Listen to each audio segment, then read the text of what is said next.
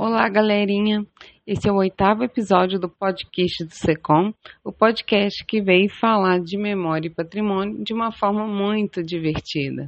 Eu sou a Carolina e fui convidada pela Micaela para falar no episódio de hoje, em que vamos continuar falando sobre o conceito de herói brasileiro.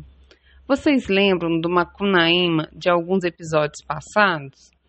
Esse herói sem caráter nenhum, como disse seu autor, Mário de Andrade, era um personagem de crítica a uma política comumente usada para a construção do ideal de nação para o Brasil, algo que o alvo deste episódio é exemplo.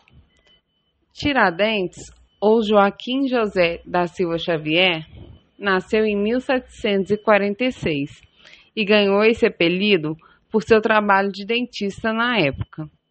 Joaquim Xavier, por sua oposição à coroa portuguesa, até então governante do Brasil, foi morto em 1792.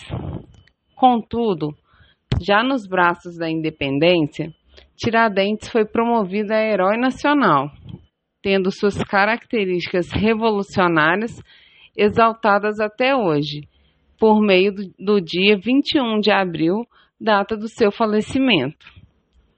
Já o movimento de Inconfidência Mineira, do qual Tiradentes fez parte junto a advogados, mineradores, padres, membros de alta patente militar, magistrados e poetas, buscava romper com os abusos da coroa ato que ganhou importância como precursor dos ideais de liberdade no nosso país.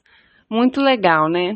E agora que vocês já estão craques e sabendo tudo sobre a importância das comemorações do dia 21 de abril, corram lá no Instagram do Secom, que amanhã terá uma atividade, uma cruzadinha com o nome de outros inconfidentes para vocês realizarem.